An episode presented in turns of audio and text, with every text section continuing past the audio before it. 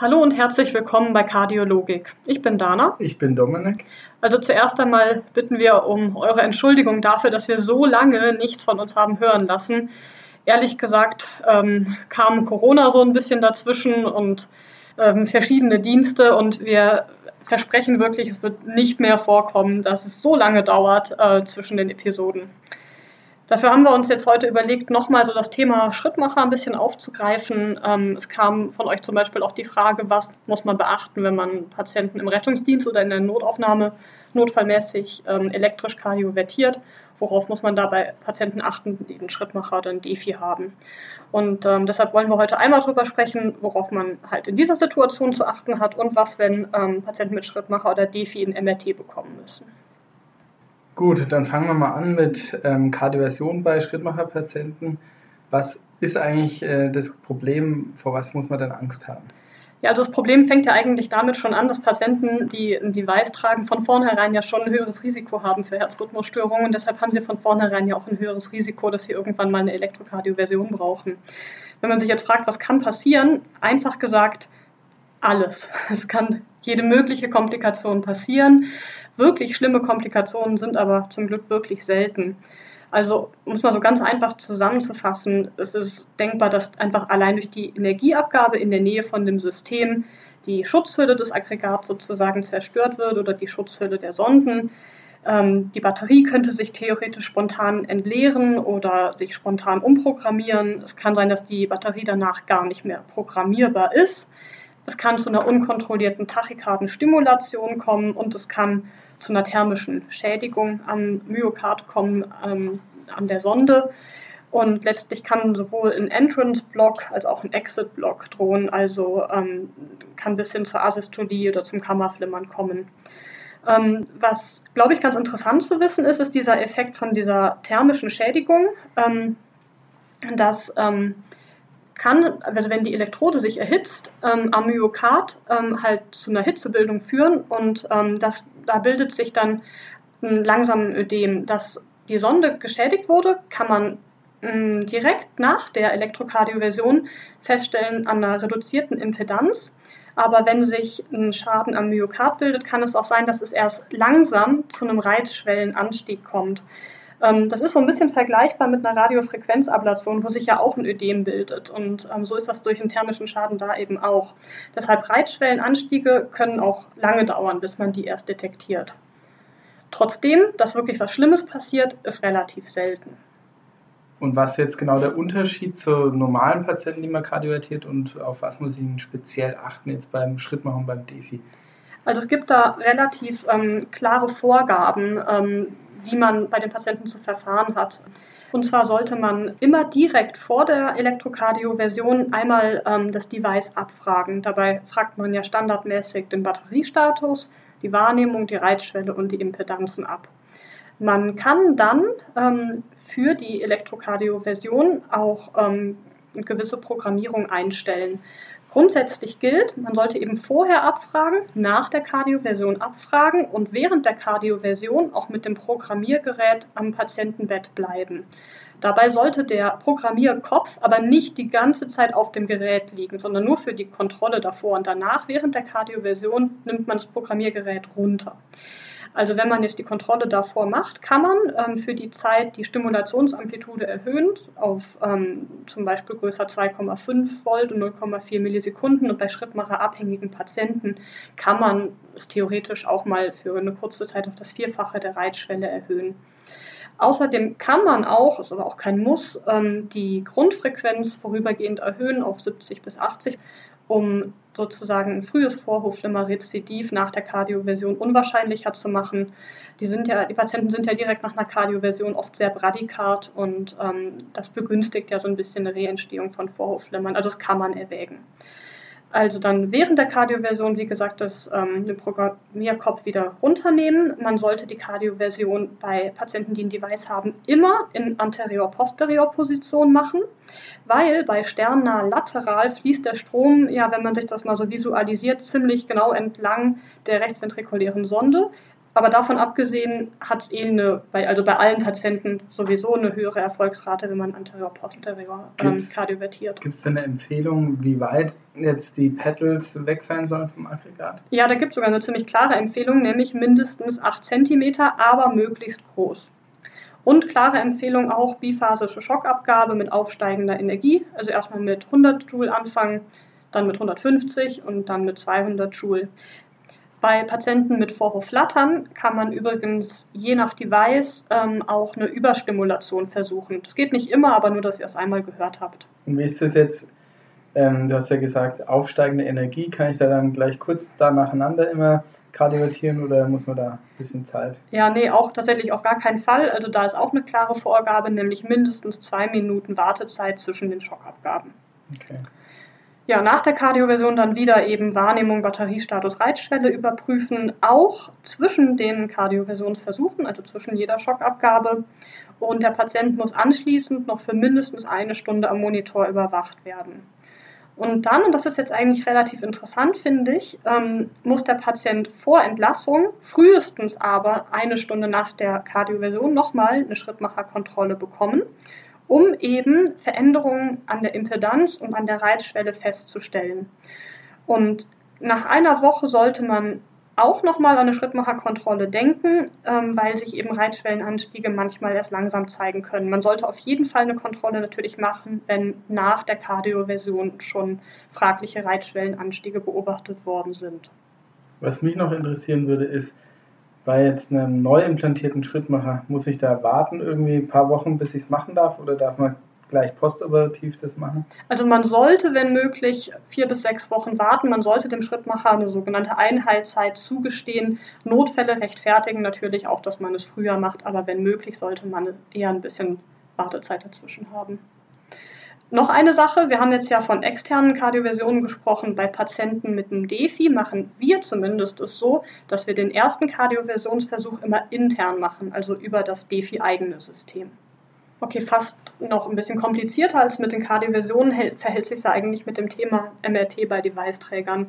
Da geht es nämlich nicht nur um den direkten Stromeinfluss, sondern da steckt ja eigentlich physikalisch noch mehr dahinter. Kannst du das ein bisschen erklären? Genau, also wir wollen euch wie immer nicht zu sehr mit so Hintergrundwissen langweilen, aber ganz kurz. Ähm, da gibt es mehrere Felder, einmal das statische Magnetfeld, dann Gradientenfelder und Hochfrequenzfelder, die eben eine Rolle spielen, weil sie auf das implantierte Device ähm, bzw. mit dem interagieren können. Beim statischen Magnetfeld ist es so, es kann zu sogenannten Translationskräften äh, führen, dass es im Bereich vom Aggregat zu ähm, Missempfindungen kommt. Ähm, bei älteren Aggregaten und ICDs ist es auch so, dass diese äh, Magnetfelder dann so einen Read-Switch-Schalter ähm, schließen können und dadurch kann es zu einer asynchronen Stimulation kommen, die dann wiederum ähm, zu gefährlichen Rhythmusstörungen bis hin zum Kammerflimmern führen können. Bei den Gradientenfeldern ist es ein bisschen anders. Die können im Bereich von den äh, Elektroden Spannungsimpulse induzieren, die dann fälschlicherweise als Eigenaktion wahrgenommen werden und dann kann es eben zu einer Inhibierung kommen, äh, bis hin dann eben zu einer Asystolie beim Patienten mit einem fehlenden Eigenrhythmus. Die wichtigsten sind die Hochfrequenzfelder, weil da kann es ähnlich wie die Dana es vorhin erzählt hat bei einer Kardioversion eben zu thermischen Schäden äh, im Bereich von der Sonnenspitze kommen. Also dass der Herzmuskel im Bereich der Sonnenspitze ähm, geschädigt wird. Da bildet sich dann auch eben immer so ein Ödem. Das ist natürlich dann immer so die Frage, wie gefährlich ist es, MRT durchzuführen. Man muss wissen, früher war eine MRT-Untersuchung eine absolute Kontraindikation bei Patienten, die ein implantiertes Device hat. Jetzt muss man so ein bisschen unterscheiden, habe ich einen Patienten, der ein konventionelles System hat oder habe ich einen Patienten, der ähm, ein MR-Conditional-System hat, also bedingt MRT-tauglich. Die, neu, die neuen implantierten ähm, Aggregate haben in der Regel so ein, ein gelbes Dreieck, wo MR drin steht. Das bedeutet, dass sie eben MRT-tauglich sind. Was passieren kann, also es gibt Fallberichte natürlich von Asystolien, Kammerflimmern während einer MRT-Untersuchung. Bei größeren Studien hat man gesehen, dass es schon zu ähm, signifikant häufiger Anstiegen kommt von der Reitschwelle zur Impedanzänderung oder Batteriespannungsänderung die aber für den Patienten selber jetzt alle nicht klinisch relevant waren. Wenn ihr jetzt anfangt, äh, nach dem Podcast natürlich, dass ihr auch mal MRT-Untersuchungen beim Patienten mit einem implantierten Devices durchführen wollt, äh, können wir euch empfehlen, das erstmal zu machen bei Patienten mit Schrittmachern, die MR-tauglich sind. Deswegen will ich jetzt da vor allem fokussiert mal drauf eingehen. Ich habe schon mal gesehen, dass ähm, wenn man ähm, Geräte umprogrammiert vor einem MRT oder kontrolliert, dass es da auch so einen MRT-Modus gibt. Und dann ähm, werden einem, wird einem sozusagen so eine Checkliste angezeigt, worauf alles zu achten ist, was erfüllt sein muss vor einem MRT. Genau, also so eine Checkliste gibt es bei manchen Herstellern. Es empfiehlt sich aber vielleicht eine eigene, Herstell äh, eigene Checkliste ähm, anzufertigen, die durchzugehen. Letztendlich ist es so, man muss sich erstmal sicher sein, dass mein Aggregat und die Sonden MR tauglich sind. Wie kann ich das nachschauen? Bei den meisten Herstellern kann man mittlerweile im Internet die ähm, ähm, Seriennummer eingeben und dann wirft es einem aus, äh, ist es MRT, MRT tauglich oder nicht. Wichtig ist auch, dass ich mir sicher sein sollte, dass es keine stillgelegten Sonden gibt. Ihr kennt ja die Patienten, die wissen teilweise gar nicht, was damals operiert wurde, dann wurde mal was gewechselt und so weiter im Zweifel halt ein Röntgenbild vom Thorax ähm, noch davor durchführen. Dann sollte das Aggregat links bzw. rechtspektoral ähm, implantiert sein und das ist ähnlich wie bei der Kardioversion, sollte die Implantationszeit mindestens sechs Wochen zurück, zurückliegen. Also wegen rechts- oder linkspektoral, es gibt es auch manchmal, dass ähm, Aggregate zum Beispiel abdominell implantiert sein können. Also pektoral muss es implantiert sein, egal ob rechts oder links. Genau. Wichtig ist, Kontrolle eben machen. Die Sonde muss elektrisch intakt sein, die Reitschwellen müssen passen und wir brauchen eine ausreichende Batteriekapazität. Ähm, und dann muss man natürlich äh, ausschließen, dass beim Patienten keine anderen Kontraindikationen, irgendwelche ähm, Metall- äh, oder irgendwelche Implantate halt im Körper sind, die mh, hm, eine Kontraindikation für ein MRT darstellen. Das Ganze dann am besten schriftlich dokumentieren und in der Kontrolle, die ihr davor macht, dann bei der Beurteilung unten hinschreiben. Ich würde es wirklich immer so machen, die Seriennummern so eingeben im äh, Computer und dann wirft es euch für den Radiologen auch aus, ja, das ist äh, MRT-tauglich, Ganzkörper- oder Teilkörperzulassung und wie viel Tesla eben verwendet werden können. Das kann sich nämlich auch unterscheiden zwischen den Devices, ob 1,5 oder 3 Tesla. Dann ist es noch so, natürlich müsst ihr den Patienten aufklären. Beim konventionellen, wo ich jetzt eigentlich drauf äh, eingehen wollte, da muss man schon sagen, dass es ein Off-Label-Use ist. Bei Patienten mit MR-tauglichen Schrittmachern kann man sagen, es ist relativ sicher, es besteht ein Restrisiko, weil es eben eine neue Technologie ist, hat man noch nicht so viele Daten, aber mit mir ist jetzt kein einziger Fall äh, in Erinnerung, wo jemals was passiert ist. Es wird in diesem Konsensuspapier, was es von der DGK noch gibt, äh, empfohlen, dass ähm, während der Untersuchung auf alle Fälle ein Monitor, Monitoring durchgeführt werden soll. Und da empfiehlt sich, weil es am einfachsten ist, eben ein MR-tauglicher Pulsoximeter. Jetzt nochmal ganz kurz zum eigentlichen Kontrolle davor. Man muss ein bisschen unterscheiden, ist der Patient schrittmacherabhängig oder ist er nicht schrittmacherabhängig und in was für einen Modus programmiere ich den um. Ich würde jetzt nicht einfach äh, dann hier in der Übersicht äh, auf Programmierung gehen und irgendeinen Modus einstellen. Alle Aggregate, die ich jetzt zumindest kenne, haben wirklich so ein MRT-Programm und da hat man dann eine Auswahl von unterschiedlichen Modi, die ich einstellen kann. Bei Patienten, die absolut schrittmacherabhängig sind, also keinen Eigenrhythmus haben, ähm, oder auch bei Patienten, die ähm, zwar nicht schrittmacherabhängig sind, aber permanent Pratikat sind, das ist so, dass sie durchgehend stimuliert werden. Da sollte man als Modus einen D00 oder V00 Modus wählen und die Umprogrammierung sollte ähm, am gleichen Tag wie das MRT erfolgen. Während der Untersuchung selber soll ärztliches Personal anwesend sein, das muss kein Kardiologe sein, der soll aber äh, in der Nähe sein, also Standby. Die Umprogrammierung zurück in den alten Modus soll dann auch wieder, wenn es geht, am gleichen Tag erfolgen. Bei Patienten, die nicht schrittmacherabhängig sind, hat man jetzt zwei Möglichkeiten. Die eine Möglichkeit ist, ich programmiere 0D0 oder 000. Das muss dann wirklich unmittelbar davor sein. Und ähm, da sollte auch qualifiziertes ärztliches Personal da sein und Kardiologe im Standby. Und die Umprogrammierung, also zurück in den alten Modus, auch wieder unmittelbar danach. Option 2 ist, dass ich sozusagen so eine Backup-Stimulation programmiere, zum Beispiel VVI 40. Da kann ich es dann auch ort- und zeitversetzt machen. 48 Stunden vom MRT wird da angegeben innerhalb der Zeit.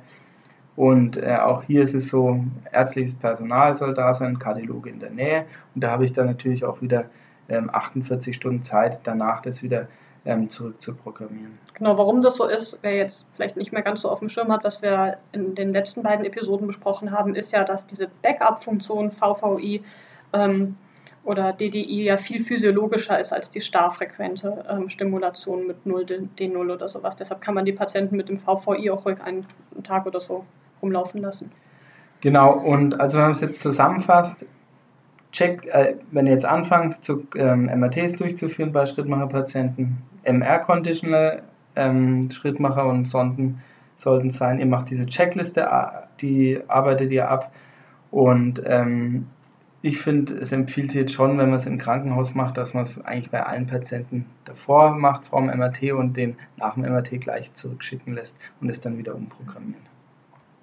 Du hast jetzt ja vorwiegend ähm, was zur Programmierung von Schrittmachern ähm, gesagt. Worauf muss man bei Defis dann achten? Also beim Defi muss man erstmal wissen, dass die ganze Sache etwas gefährlicher ist. Warum ist es so? Einmal haben die Patienten, die ein Defi haben, ja in der Regel eine strukturelle Herzerkrankung. Das heißt, die sind natürlich wesentlich ähm, anfälliger für ähm, so Spannungsinduktion an den Elektrodenspitzen, dass es dann zur Tachykardien bis hin zum Kammerflimmern kommen kann.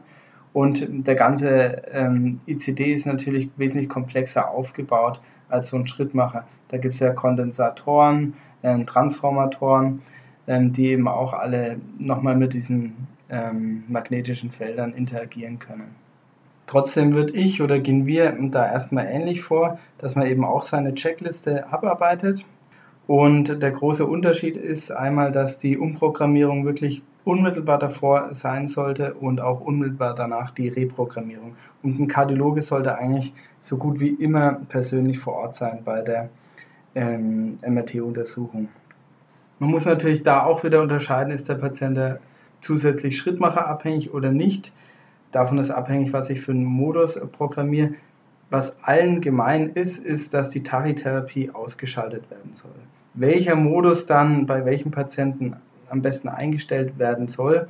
Da habt ihr einmal diesen MRT-Modus, also das Programm bei den einzelnen Herstellern. Und da verweise ich jetzt nochmal ähm, auf dieses Konsensuspapier, da ist das wirklich super aufgelistet. Zu guter Letzt jetzt noch, ähm, bevor wir zum Abschluss kommen, ähm, ist mir aufgefallen, dass wir beim Thema Kardioversion jetzt gar nicht auf eure Frage eingegangen sind, was macht man, wenn man einen Patienten im Rettungsdienst kardiovertiert? Da hat man jetzt ja nicht typischerweise ein Programmiergerät dabei grundsätzlich würde ich, wenn ich einen Patienten im Rettungsdienst kardiovertieren müsste, den immer danach in die Klinik bringen und dann sollte man da schnellstmöglich eine Kontrolle durchführen. Wenn in der Notaufnahme jetzt niemand ist, der das machen kann, dann ähm, kann man es am nächsten Tag machen, vorausgesetzt, es gibt jetzt nicht irgendwelche Störhinweise, dass es irgendwie zu einer Schädigung gekommen ist. Um auf Nummer sicher zu gehen, kann man den Patienten natürlich nach der Kardioversion sowohl noch während des Rettungsdiensttransportes als auch dann ähm, wenn der Patient stationär aufgenommen ist, am Monitor überwachen, bis dann die, die Kontrolle gelaufen ist. Das war's dann für heute und wir versprechen, die nächste Folge kommt bald. Weil die Pandemie neigt sich ja nicht dem Ende, aber es wird trotzdem alles lockerer und dann hoffen wir, dass keiner wieder in Quarantäne muss und irgendwo auf einer Corona-Station arbeiten muss. Genau. Und wie immer freuen wir uns natürlich über euer Feedback. Bis zum nächsten Mal. Bleibt uns gewogen. Tschüss.